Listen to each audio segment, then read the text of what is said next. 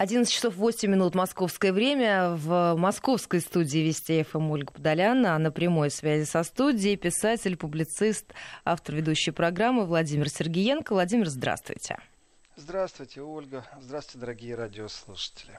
Средства связи 553320 в начале сообщения и плюс 7 903 176 363. Присоединяйтесь, задавайте вопросы. Мы в прямом эфире, так что оперативно их озвучим. Ну что, Владимир, с какой темы мы начнем сегодняшний разговор? Я бы начал с печальной темы. Я бы начал с заявления э, посольства Российской Федерации в Берлине, в Германии. Дело в том, что вчера на советском мемориале в Тревко-парке вандалами был осквернен монумент Родина-Мать. Э, машины маслом облили э, часть вот этого архитектурного ансамбля. Нарушена структура камня. Э, конечно, это не просто, вы знаете, так, это в преддверии годовщины Победы и 70-летия мемориала в Терептове. Там покоится более 7 тысяч советских солдат, и, вы знаете, это неприятно просто. Ну, понятно, что заявления в полиции есть, правоохранительные органы были оповещены. И э, я так скажу, вы знаете, на, на фоне многих вещей, э, ведь находясь внутри Германии, понимаешь, насколько немцы хорошо осознают, почему нет фашизма и нацизма в Европе. Это даже не надо повторять, вбивать в головы. В этом отношении, конечно же, полный идиотизм такие факты. И, ну, как, что ж, не выставишь, за сетку не поставишь за колючее под напряжение. Если есть вот идиоты, которые так выражают свое отношение к чему не было угодно, то не стесняясь, можно говорить, что им не место в нашем цивилизованном обществе. Э, памятник стоит и является, конечно же, местом э, сбора, и всегда там собираются и русскоговорящие, и украинскоговорящие, и белорусскоговорящие, и польскоговорящие, и немецкоговорящие люди съезжаются. Это 9 мая всегда много людей, всегда это место традиционно является местом еще и дискуссий, э, и общей ценности, я так скажу. Поэтому факт очень неприятен, и ну, не знаю, насколько органы смогут найти кого-то. Есть просто сам факт, но может поставить какие-то камеры, чтобы в будущем это не наблюдать. Вот. С этой нехорошей темой я начал, но в принципе перейду теперь к политике. Э, я бы хотел пройтись по вначале коротко, потому что вчера долго шли по э, желтым жилетам во Франции. Э, вчера они опять собрались, и это был, конечно, самый низкий уровень э, сбора желтых жилетов. Перенапряглись ребята э, на 1 мая, и, конечно, сил нету, мотивации нету, и погода, вы знаете, такая холодная, с дождем тоже не очень хочется в этот момент доказывать кому-то свою правду, в смысле, когда это уже юбилейный 25 раз. Очень маленькое число, одни говорят о 30 тысяч, другие говорят вообще о 4 тысячах. Так что совсем, совсем пошли на нет французские жилеты. И в этом отношении, конечно же, ничего удивительного нет.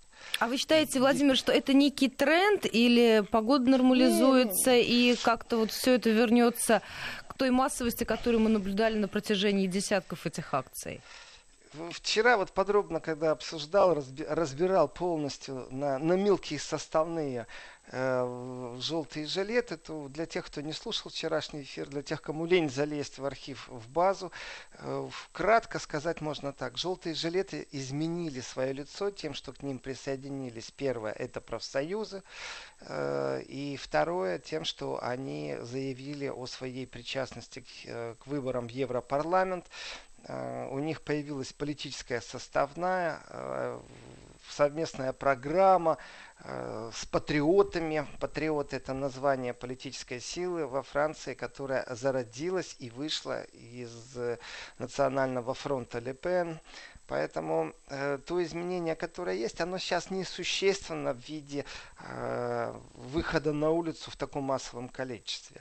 Вот совсем перед, перед европарламентскими выборами 23-26 мая, они в конце мая проходят, значит, можем э, увидеть всплеск притом сильный всплеск, и это будет не только во Франции. Почему? Потому что э, политическая структура европарламентских выборов, она настолько пассивна всегда была, и здесь любое продвижение, любое новое движение, любая новая партия, это интересно. И здесь не тенденция на снижение, здесь есть определенный перегрев, потому что выйти, подраться с полицией, знаете, это все так э, красиво на душераздирающих кадрах тех фоторепортеров, и тех э, ютуберов, блогеров, которые выставляют все это в интернет. А на самом-то деле люди и истощены, и утомлены, и громко выступили на 1 мая. Это было достаточно сильно. 340 э, тысяч это показатель. И вот после такого перегрева, конечно, ожидать, что еще раз 500 тысяч выйдет. У нас э, по технологии, вы знаете, нету ни сакральных жертв, ни репрессий таких глобальных. Опять, ну, знаете, так, камнями побросали, с дубинками побили, э, газом побрызгали, водометами э, попробовали разбить кого-то. То есть ничего душераздирающего нету. Плюс со стороны Макрома нету никакого движения. Э, и не забываем, что гайки, конечно же, немного прикручены, есть превентивные меры. Э, они непосредственно относятся к тому, что практически подавляющее большинство участников должны э, себя персонализировать, то есть паспорт показать, это говорят участники, они возмущены этим, но тем не менее показали и идут. И вот это вот все плюс плохая погода. Конечно, после такого сильного перегрева, ну нет желания, и для меня это абсолютно нормально, только что показали. Сейчас нужно собраться силами, устроить, конечно же, очень сильную интернет-рассылку и призвать уже системно на европарламентских выборах э, сказать свое слово непосредственно не протестами в Париже, не разносом витрин, не боями с полицией, а крестиком или галочкой на выборном куске бумаги, в котором будет четко стоять партия. И здесь вот новое, нов, новое лицо, скажем так, оно, э, Филиппа, фамилия Э, бывшего главы даже штаба предвыборного Люпен по связям с общественностью. Вот так вот. То есть там корни идут далеко, мировоззрение все понятно, ощущения тоже есть. Это, конечно же, консерватизм, э, консерватизм это, конечно же, суверенитет в первую очередь, это недолюбливание мигрантских потоков, Э, и самое главное, конечно же, противопоставление брюссельской вертикали Макрона, за которую Макрон прячется у себя в стране. Это он в Европе такой, знаете, э, доминирующий э, политический альфа-самец, у которого амбиции, планы, но ему противостоит достаточно много и других политиков. Но во Франции Макрон все-таки прячется за брюссельской вертикалью, не совсем он так откровенно идет. Ну, плюс какие-то уступки он дал, немного, полшага назад он сделал. Э, вынуждена, конечно, под давлением общественности, и это хорошо, вы знаете, это демократический процесс, общественность продемонстрировала свое э, нежелание танцевать под Макронову дудку в виде увеличения налогов, вот, пожалуйста, заморозили. То есть вот эти вот все моменты, вы знаете, они складываются в единый пазл, который называется перегрелись, утомились, э, пойдем на выборы в Европарламент. Ну, куда-то же надо силу направить, потому что большого эффекта тоже желтые жилеты не принесли, кроме того, что они замечены в медиапространстве. Так что вчерашний поход желтых жилетов действительно минимализированный, 25-й юбилейный, но э, количество участников было безумно мало. Для меня это абсолютно логично. Ну, плюс дождь и ветер. плюс холод, не забываем. А скажите, э, многие обратили внимание, что на манифестации в Париже люди несли плакаты или выкрикивали лозунги против голосования за депутатов правящей партии страны Республика на марше на выборах в Европарламент, которые состоятся 26 марта. Это отражение неких общественных настроений, которые на сегодняшний день есть во Франции, или это вот просто такой штрих к портрету, который мы можем увидеть как раз на этих самых манифестациях? Это не штрих портрету, это объединение э, протестов желтых жилетов, по крайней мере, самых активных участников желтых жилетов, потому что они достаточно э, имеют широкий э, спектр политического присутствия и взглядов от левых, правых, консерваторов, атеистов, христианов, э, зеленых. Там достаточно много людей с разными симпатиями. Но именно процессы объединения говорят нам о том, что они сошлись в союзе, по крайней мере, некоторая часть желтых жилетов и непосредственно некоторые лидеры. И этот союз непосредственно с тем, кто вот э, партия Патриоты, это все-таки действительно, ну, скажем, достаточно правое крыло, которое, представьте себе, у Лепен еще есть правое крыло. То есть это абсолютно не центральное. Это консерваторы такие углубленные, они действительно за суверенитет. И понятно, что за суверенитет Франции э, во всех смыслах. И в этом отношении протесты против Макрона и правящей партии это уже политическая борьба. Это не то, что, знаете, направлено против Макрона. Это непосредственно вот к Европарламентам. Это с, э, слияние э, политической составной и протестной составной. Ну, кто-то из политиков, конечно же, хотел бы, ну, кроме Макрона, э, под себя подмять про такое замечательное протестное движение, организованное. Ну, вот получилось так, что объединились э, с Филиппо. И месье Филиппо абсолютно по всей философии, по всей идеологии, ну никак с Макроном не может разделить э, сегодня никакие взгляды. И вот эти вот общие лозунги, общие стремления, они в принципе, я не могу сказать, что они популистские абсолютно, но если брать отражение внутри масс, брожения французских э, масс как э, факт недовольства политикой Макрона, то вот, пожалуйста, Макроном же недовольны правые и левые. Ну, получилось так, что консерваторы ближе то есть правые не нужно путать ультраправых с правыми. Это просто консервативно настроенные.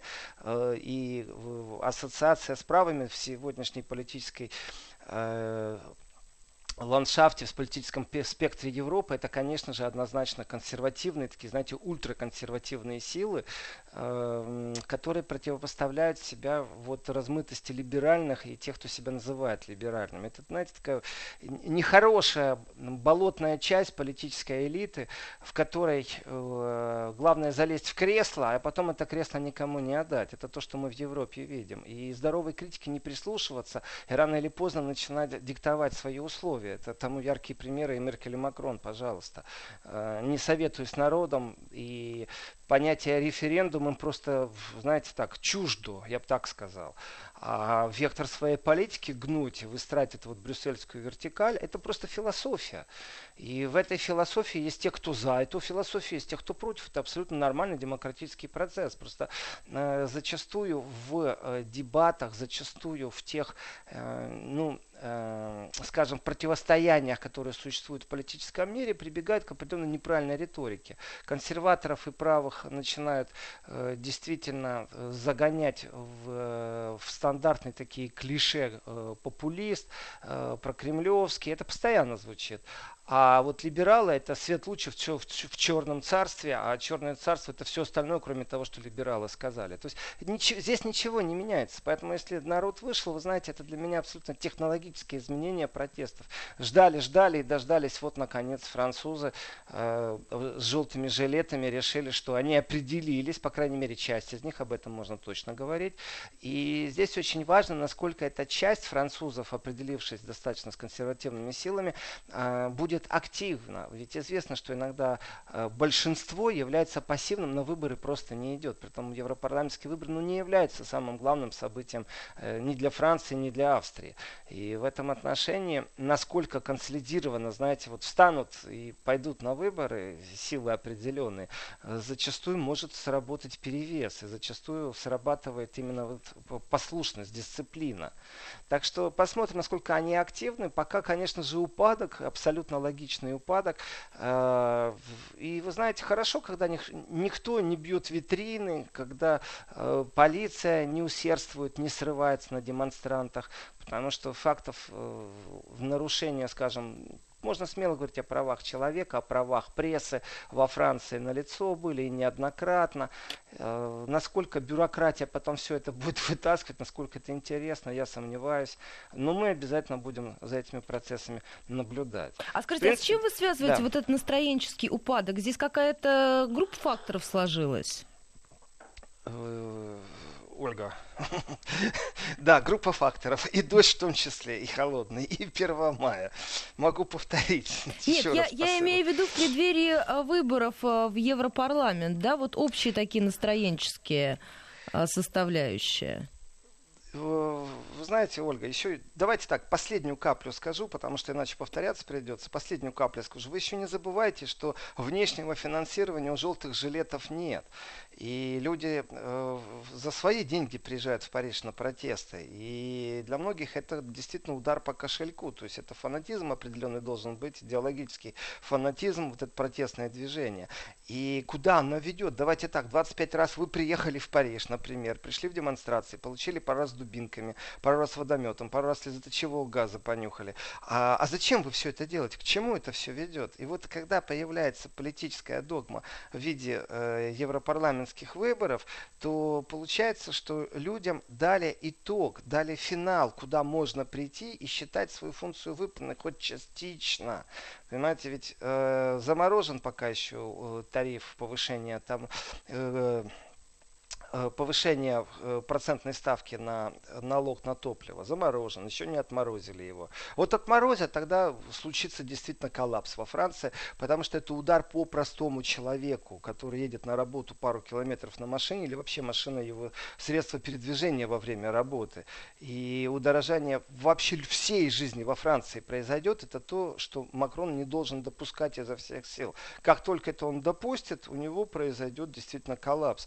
И здесь, глядя глядя в будущее, смело можно говорить, что сейчас любой популист, который придет к власти, э, или Макрон, который останется у власти, он тоже обязан быть популистом. Он должен что-то обещать и что-то невыполнимое, потому что существует еще и реальная расходная часть бюджета. И в этой реальной расходной части бюджета, если посмотреть состояние Франции, вот простого француза среднестатистического, оно ухудшалось, оно падала из года в год. Аренда за жилье росла, квадратный метр дорожал, продукты дорожали. Это сейчас дошли до определенной точки, что э, разницы большой нет, работаешь ты или не работаешь, у тебя налоги все сожрут, и человек, который работает, это налоговая политика такая, который работает 8 часов в день, день 5 часов в неделю, зачастую э, живет точно так же, как человек, который не работает, который на пособии по безработице. И вот это несоответствие стандартов жизни, а также выживания, он, конечно, за себя сам говорит.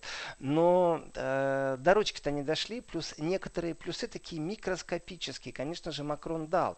Их невозможно назвать брошенной костью, абсолютно нет. Это тоже, знаете, так, э, разговор о минимальной зарплате, разговор о минимальном социальном пособии, гарантированном, э, налоговая часть, чтобы пенсионеры могли вторую зарплату иметь. Это достаточно такие важные вопросы, вопросы, ну, Макрон, так, знаете, так, не с плеча барского сбросил много. Маленький кусочек дал на уступки, э, и это не сработало на самом-то деле.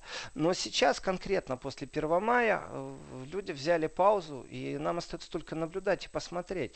А если желтые жилеты с профсоюзами поддерживают э, очень усиленно новые силы политические в Европарламенте, то у нас произойдет прорыв. Вот как в Германии никто не ожидал, а в Бундестаг вошла партия «Альтернатива для Германии», вот точно так же сейчас практически патриоты французские, это партия так патриоты называется, а, могут стремительно войти в Европарламент и объединиться там фракционно с кем-то. И это будет абсолютно живая действующая сила. Нравится кому-то или не нравится, но именно это сейчас и произошло. Профсоюзы продемонстрировали свою солидарность с желтыми жилетами, и появилась еще политическая сила, которая плечом к плечу с желтыми жилетами, по крайней мере, так себя позиционирует, идет на Европарламент. Вот эта картина полная.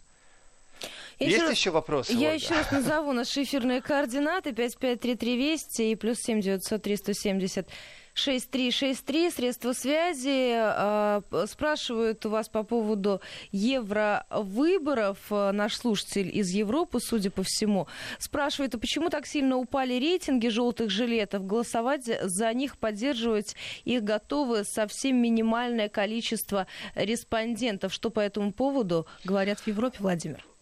По поводу, что их будут поддерживать минимальное количество респондентов, я не знаю, мне такая информация не знакома. Еще по поводу того, что они упали, нужно отталкиваться от опросов населения, которые, замеров, которые произошли после выступления Макрона. Это очень важный момент, потому что он мог перегнуть э, в свою пользу чашу весов. Симпатии этого не произошло. Но в связи с тем, что желтые жилеты это действительно такая солянка, понимаете, там от, от ультралевых до коммунисты, ультралевые, там, понимаете, там больше 10 разновидностей социалистов, 5 разновидностей коммунистов. Э, в то же время существуют консервативные силы, которые не имеют отношения к левым движениям. И, конечно же, если появляется политическая связка с правыми силами, то, конечно, левые отпадают. Но это не является обвал рейтинга желтых жилетов ни в коем случае. То есть здесь не надо искать какой-то вот сейчас прямой связи для того, чтобы делать какие-то долгоиграющие выводы?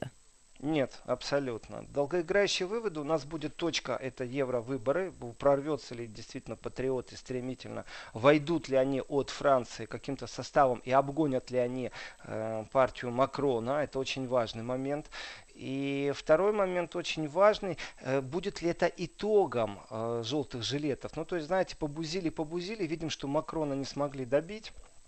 Поэтому находим компромисс просто э, на том, что в Европарламенте теперь Макроновская партия проиграла, и мы начнем вести оппозиционную деятельность не во Франции, а в Европарламенте, тем самым максимально э, наступая на больные места э, в выстраивании брюссельской вертикали, в макроновской философии. Тогда, да, это можно назвать определенной победой и итоговой точкой. То есть людям дали действительно, вот к чему мы идем, финальную точку. Это очень важный момент. И в этом очень важном моменте, конечно же, э, это нельзя будет назвать проигрышем Макрона, потому что это внешний периметр Франции, ни в коем случае не внутренний. Ну, примерно вот так, Ольга. Мы Я сейчас понимаю, должны будем... Озадаченность, да. Владимир, должны будем буквально э, на несколько минут прерваться. У нас новости середины часа. Небольшой перерыв, сразу после которого возвращаемся в программу Еврозона. 5533 Вести и плюс 7 900 376 363. Эфирные координаты. Задавайте ваши вопросы. Сразу после небольшого перерыва продолжим. 11.34 московское время. Программа Еврозона в прямом эфире. Средства связи 553320 и плюс 7 900 376 363. Для ваших вопросов, комментариев писатель-публицист Владимир Сергеенко на прямой связи со студией. Ну что, можем продолжить. Ну, ставим точку э, на французских жилетах. Э, до 3 мая нужно было подать заявку э, для, для тех, кто хочет кандидироваться в Европарламент. И в этом отношении та часть желтых жилетов, которая решила объединяться с месье Филиппа. Месье Филипп, его ассоциация, это еще раз, выходцы из Национального фронта. Они противники Евросоюза, они за Фрексит. И в этом отношении, конечно, это сужает намного э, э, приверженцев, скажем так, тех, кто поддерживает идею Фрексита. Э, но, в принципе, это все равно достаточно большая группа, поэтому тех, кто за то, чтобы Франция осталась, конечно же, в данном случае не будут с желтыми жилетами совместно участвовать в акциях. Это просто логично. Или же как-то начнут э, свои желтые жилеты, знаете, повязывать красной лентой. Или как-то еще. Потому что это, ну, красная черта разделения. И, конечно же, э, представитель желтых жилетов, который, ну, вчера о нем я много говорил, это Жан-Франсуа Барнаба, который известен, популярен, скажем, в данном случае он кассирует огромное количество интервью. Э, он выбрал и свой путь, и тех, кто с ним. И не знаю, как насчет Фрексита, но насчет того, что они против э, единого либерального фронта Макрона, это однозначно. Здесь, конечно, у них приверженцев э, достаточно много, именно тех, кто против Макрона. Но это вряд ли поможет именно с Фрекситом пройти э, Европарламент, но тем не менее. Просто вот нужно дожить до конца мая и посмотреть, насколько они смогли стремительно войти в европолитику. Э, и шансы у них есть открытым текстом, притом неплохие. Уж по крайней мере эти два имя точно можно запомнить. Это еще раз Жан-Франсуа Барнамба и Флориан Филиппа, ассоциация Филиппа, патриоты и представитель желтых жилетов, один из самых известных, конечно, Жан-Франсуа Барнаба. Э, желаю им в демократическом пути как можно меньше дубинок и как можно меньше слезоточивого газа, который абсолютно не стесняясь раздает полиция Франции ставлю на этом точку и перейду, э, останусь в Европе, но перейду чуть-чуть так э, централизованненький в Европе к точке, которая называется Совет Европы. И хочу еще раз заострить внимание на том, что генеральный секретарь Совета Европы это никто иной, как Турбjörn Ягланд,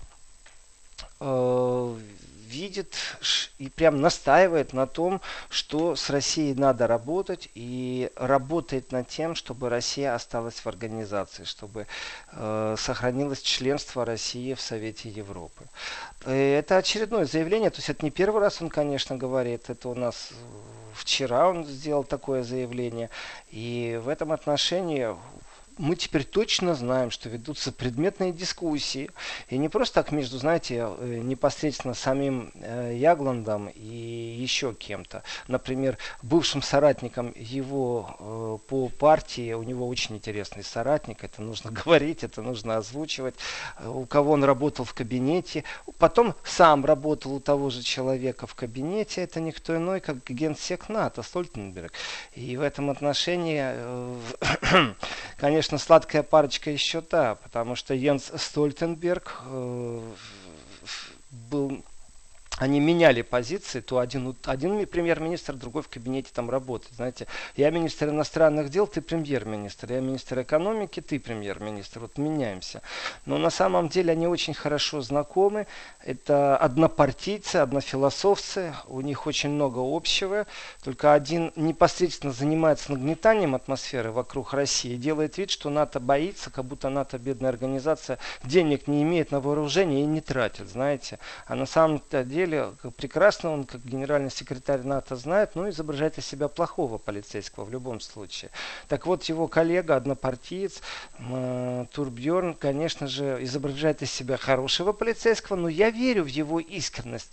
А насчет полицейского говорю не так просто, потому что ассоциация приходит. Почему хороший, плохой полицейский? Потому что э, Турбьерн, конечно же, говорит, что он понимает, что конфликт есть э, с Москвой. Он понимает, что избежать его можно, этого конфликта, и чтобы Россия не покинула состав организации, нужно прикладывать э, очень сильные теперь усилия, потому что и в России разное мнение по поводу оставаться, не оставаться в этой организации.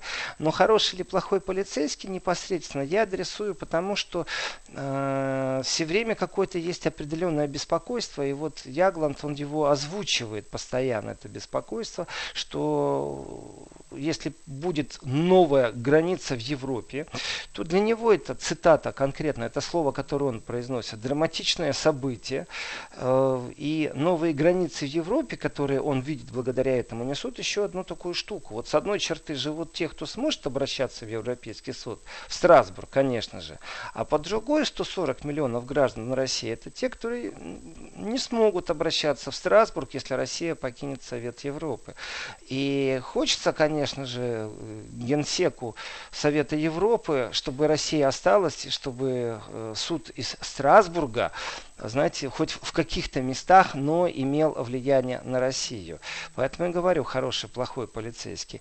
Конечно, технически можно много что решить. И технически можно провести э, определенные, скажем, э, комбинации, в том числе и политического плана, в котором Россию можно, знаете, там поступенчато вводить. Вот она имеет, не будет иметь права э, занимать э, представители России в верховных органах какие-то места, но зато будет иметь право участвовать в голосовании. То настроение, которое сегодня есть в Совете Европы, э, Россия будет поддержана ну, единицами просто. Поэтому участие будет номинальным. Это есть та демократия, когда все равно будут травить, когда все равно будут давить, но при этом еще и суд за собой оставят. Ну так, если правде в глаза смотреть. Э, смысл очень простой. Все-таки сейчас мы подходим к рубежу, когда два года Россия э, не давала больше финансовых вли вливаний в эту структуру. И, в принципе, тоже логично. А, а зачем вливать средства непосредственно туда, где тебя не слышат и к тебе глухие? И тебя купировали по всем направлениям. Ради чего? И подойдя к рубежу, технически э, есть же вариант простой. Россия может не заплатить дальше. Россия может заявить о своем выходе из структур. И Россию могут исключить за неуплату взносов. Все это технические модели, И в этом очень важно, что в октябре 2018 года, э, на что опирается непосредственно э, Генсек, на что опирается Турбун Янгланд, что Вячеслав Володин говорил о том, что Россия не исключает выход э, России из Совета Европы. Вот он не исключал. И эту позицию он еще раз озвучил. Эм, и движение, которое он устраивает, оно направлено, в принципе, больше на сближение. Он понимает, что Европа как-то ну, так нос задрала, не туда ушла. И даже дело не только в деньгах, потому что вот ему лично эти деньги никак не сыграют роли. И, ну, добились, ну, не будет России, ну, не будет этой дополнительной площадки общения ни парламентариев, э, э, ни представителей. Ну, не будет России в ПАСЕ, ну, не будет в Совете Европы. Мир не сильно изменится на самом-то деле. И Э, и если кто-то в этом заинтересован, кстати, ну, вопрос, критика... кому лучше от этого будет, да, вот если его ставить, это риторический вопрос. Э, не знаю, кому лучше, но хуже точно никому не будет вообще. Э, с точки зрения тех, кто, давайте тоже озвучим это, э, Страсбургский суд как последняя инстанция по правам человека. В принципе, этот формат немного устарел, потому что Страсбургский суд перестал быть нейтральной территорией, в которой судьи нейтральны, и приговоры, которые выносятся, может быть, действительно, вот, кстати, приговоры нейтральны, но скорость и очередность рассматривания определенных дел абсолютно не нейтрально. Это когда э, рассматриваемые дела вдруг э, получают какое-то ускорение. То есть не в порядке очереди, знаете, вот здесь произошло нарушение здесь. Вы оспорили вначале внутри страны в одной инстанции, потом в верхней инстанции. Вы дошли до последней инстанции в своей стране. И вот следующая инстанция уже является по соглашательству всех стран, принимающих участие в Совете Европы. Вот она доходит э, до Страсбурга. И вот здесь вот в порядке очередности для меня было бы все логично, потому что судьи действительно могут это рассматривать беспристрастно. Тут нужно смотреть каждый вариант, потому что юристы говорят свое слово. Но вот насчет очередности, вы знаете, я могу сказать, что очередность иногда нарушается. Если есть политическая подоплека, такие дела рассматриваются немного скорее, чем если это подача, знаете, о нарушении прав человека э, из далекой албанской э, колонии, то есть или там российской колонии, разницы нету. Но смысл в этой ускоренности, политический контекст, он, конечно, есть. Вот если все это менять и быть честными и откровенными, говорят, да, мы действительно хотим людям помочь, давайте в состав судей, который определяется, когда он дискутируется, когда голосуется. Получается очень хитро. Россия не голосует, не принимает участие в этом, а судей назначили над Россией. Ну где же логика-то, ребята? Вот хочется сказать простым человеческим языком. Я понимаю все ваши демократические инструменты, но не до такой же степени, в конце концов. Владимир, мы сейчас э. должны на секундочку буквально прерваться. У нас некоторые регионы перейдут на местное вещание. Мы вернемся э, сразу после небольшого перерыва и продолжим этот разговор. 553320 и плюс 7 903 176 3 63. Не переключайтесь. Вести ФМ. Ну что, мы вернулись в программу «Еврозона» с писателем-публицистом Владимиром Сергеенко. Так что, по словам Ягланда, конечно же, э, ведутся предметные дискуссии, но они внутри Европы в первую очередь, эти предметные дискуссии. Э, край у нас в июне, все-таки технический край. Э, и дискуссии, которые в Европе проходят, это между Комитетом министров Совета Европы и Парламентской ассамблеей Совета Европы. И Ягланд видит определенное улучшение ситуации. Он говорит, что это обнадеживает. Он действительно прикладывает усилия и, и даже, э, я так скажу, я не, никогда его не относил к таким великим друзьям России. Ну, ну давайте так, ну действительно, простой пример, посмотрите на его коллегу, который возглавляет э, НАТО. Э, никаких иллюзий у меня нет, но как э, человек цивилизованный, как человек, которому общие ценности доступны, существует еще, знаете, э, не пропаганда, не кастрюля, закрытая информационная капсула, способная логически обрабатывать, при том опытный функционер, давайте тоже так говорить, опытный политик, если он был и министром, и премьер-министром. И я прекрасно помню, как он, ну скажем так, не откусывал вписывался, но выставлял оборону абсолютно спокойно, нейтрально, когда мы слышали э, прям такие спекулятивные, яркие, знаете, такие шаблонные нападки из Украины. И в этом отношении его позиция была четка. То есть, когда Украина говорит, о, вы там продаетесь за деньги, ну, понимаете намек, да, вот вы за деньги продались. Кто, какую же профессию вы тогда представляете? Абсолютно спокойно и четко он настаивает на том, что нужно вести э, разговор и диалог с Россией. В этом вижу я, конечно, плюс, потому что включается политическая прагматика. И для меня есть такой определенный нюанс.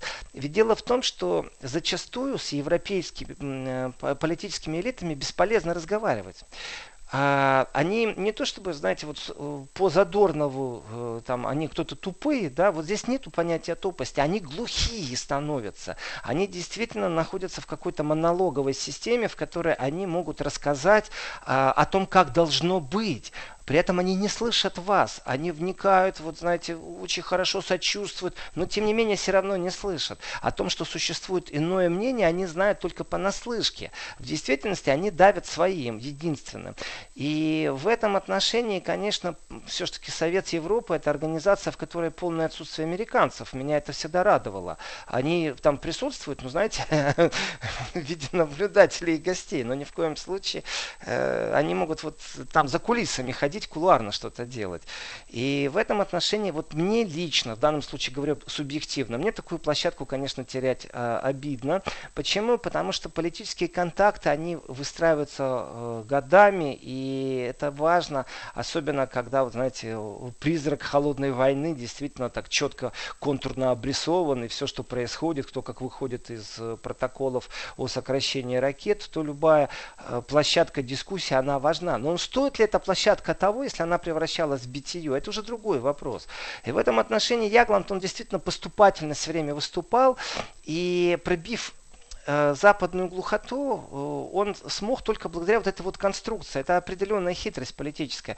Если вы хотите, чтобы приехала делегация в Россию, позовите ее на открытие завода Мерседес. Не приедет. Ну, кроме финансистов.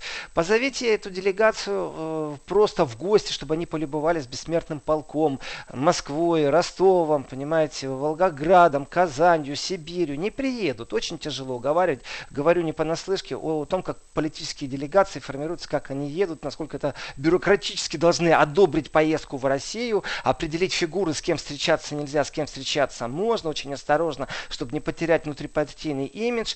Но вот если вы скажете, что нужно э, собрать срочно делегацию по правам человека, у вас выстроится бесконечная очередь, которой люди будут по три раза. Почему бесконечная? Потому что по три-четыре раза будут вставать, э, только чтобы поехать. Почему? Потому что, знаете, такое правое дело, в партийном смысле я не потеряю ничего. И в этой реальной политике я вижу абсолютно четкую позицию. Именно так нужно иногда разговаривать на Западе Западу с собой. То есть в данном случае, э, когда э, Турбьорн Ягланд говорит о том, что вот россияне э, не смогут участвовать э, в процессах и подавать в Страсбургский суд, э, он говорит на языке, доступном для Европы в первую очередь. То есть я не вижу, чтобы он навязывал э, какую-то определенную игру. Он действительно верит в это и прикладывает усилия. И то, как он э, ставил на место у, у, украинскую риторику, делегатов, э, абсолютно такую, знаете, ну, как всегда, балаганно-спекулятивную, не больше, не по-другому, не меньше, то я вижу действительно живой интерес в том, чтобы сохранить взаимоотношения на этой площадке э, и в Совете Европы, и в ПАСЕ. Э, и вот он трепетно, тоже я хочу ему сейчас комплимент сказать в этом отношении, но опять же ему ни в коем случае не Совету Европы, ни в коем случае не ПАСЕ, э, в которой вот эти вот э, либеральные демократические заносы можно ярко выраженно как диктатурное избиение слабого называть. Или, например, страхи перед не слабым, но тем не менее попытка сделать его, по крайней мере, у себя оплеванным. По-другому не, не назовешь иногда эти заседания. И в этом отношении вот именно ему комплимент, потому что он находится достаточно под сильным и жестким огнем, ему выстаивать надо. Поэтому я не могу назвать его другом России, но я могу его назвать другом диалога с Россией. А это очень важный момент, это очень важная оценка для него. И найдется ли из этой ситуации выход, конечно, зависит не только от России и Европы, там человеческих каких-то факторов. Здесь должна включаться прагматика взаимоотношений. Россия тоже, ну, не торговаться, но технически что-то менять надо, потому что в июне месяце, если Россия переведет э, деньги, то можно, по крайней мере, дальше торговаться, а можно и прислать, знаете, э, просто документ, в котором стоит, что Россия покидает эту организацию. И это будет достаточно неприятно для тех, кто лоббировал определенные интересы, в том числе и для Допьюберна Ягланда. Я думаю, для него это э, будет, э, ну, скажем, политическая смерть уже в любом случае. Поэтому он очень активен. Он активен был и в прошлом, но сейчас он чрезмерно активен.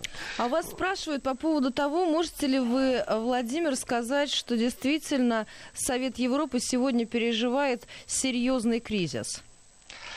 А, хороший вопрос насчет того, что серьезный кризис или несерьезный. Любой кризис серьезный. Э, есть ли вообще кризис? Э, если и этот кризис можно ли как-то вот по-другому выставить? Вы знаете, ведь Совет Европы, давайте рассматривать. Есть определенные тенденции, которые э, большинство решает за меньшинство, они по сути своей, вот если бы не было политических спекуляций, они очень даже хороши.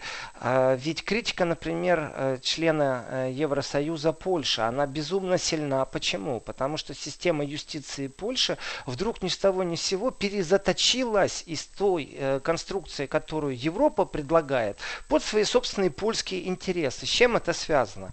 Э, это живая реакция, это не надо называть там популизмом, э, национализмом национализмом, консерватизмом, это живая реакция на то, что брюссельская вертикаль э, стала настолько доминировать, что в некоторых отношениях полное бессилие. действительно, если суды не изменить, то тогда право внешнего игрока, то есть Брюсселя, будет диктовать условия. Тут далеко ходить не надо. А, в Польше достаточно сильное противодействие а, монобракам, однополым бракам, потому что сильны католические настроения, сильны христианские настроения, настроение. Польша абсолютно не понимает брюссельскую вертикаль в отношении мигрантов. Э, и зачем же Польша иметь тогда последнюю инстанцию в Брюсселе? И то давление, с которым с Польшей столкнулась, та критика, вы знаете, это достаточно э, жесткая позиция была со стороны Европы. То есть не только по отношению к России, там э, иногда конфликтные зоны. И было ярко видно, что не могут ужиться в одном пространстве политические интересы и амбиции. То есть Совет Европы, другими словами, не готов к суверенности государств. Это сам по себе институт довел себя же самого до кризиса, потому что он не видит суверенности. Это большая проблема. Э, и если это внутри этой организации, внутри Евросоюза, то, конечно, это же распространяется на всех остальных, в том числе и на Россию. Вот это вот невидение суверенности ценности. Это большая проблема. То есть играйте только по нашим правилам. Должно быть так или иначе, иначе вы сталкиваетесь с огромной проблемой, с огромной давлением не только в политическом пространстве, ведь включаются и другие инструменты. И точно так же по отношению к Польше включались другие инструменты. Понимаете, штрафные санкции, э, не принимать участие, э, не допускать голосованию. Это же санкции уже. Это ты плохой какой-то, знаете, проказный или что. И в этом отношении Европа должна, Совет Европы в данном случае, конечно, должен технически изменить определенные модели. И вот здесь вот есть зазор для а игры. можно вот здесь мы с вами буквально на несколько минут прервемся. У нас новости начала часа впереди. И сразу после них вернемся во вторую часть программы «Еврозона» с писателем-публицистом Владимиром Сергеенко.